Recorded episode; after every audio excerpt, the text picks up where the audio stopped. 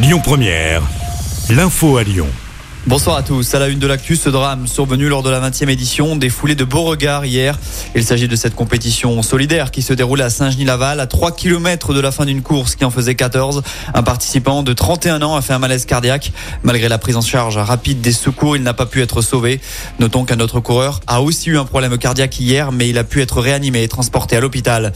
À Lyon, un homme est entre la vie et la mort après une violente agression. Ça s'est passé samedi soir vers 23h30 rue Saint-Amour dans le 3e arrondissement. Un jeune de 22 ans a été frappé à la tête par plusieurs individus. L'agression aurait été commise par une bande rivale. De nombreux riverains ont assisté à la scène. Une enquête est en cours. Dans le reste de l'actu, la galère commence sur le pont Lafayette à Lyon. Depuis 9 heures ce matin, les voitures ne peuvent plus l'emprunter.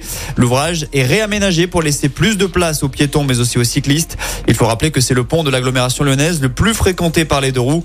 À la fin des travaux, il y aura une voie en moins pour les véhicules. Le chantier va durer jusqu'au 25 août et les voitures sont interdites d'ici là.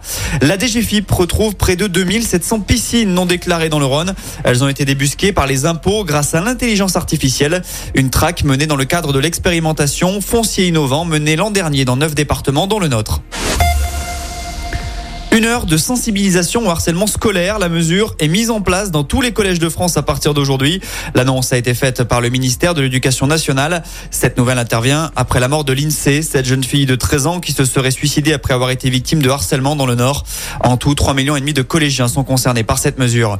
Eux négocient avec l'exécutif. Les syndicats rencontrent le ministre de la fonction publique, Stanislas Guérini, afin d'évoquer des mesures pour le pouvoir d'achat des fonctionnaires, mais aussi des revalorisations côté salaire. Celles-ci pourraient être envisagées pour pour les fonctionnaires en début de carrière ou les bas salaires.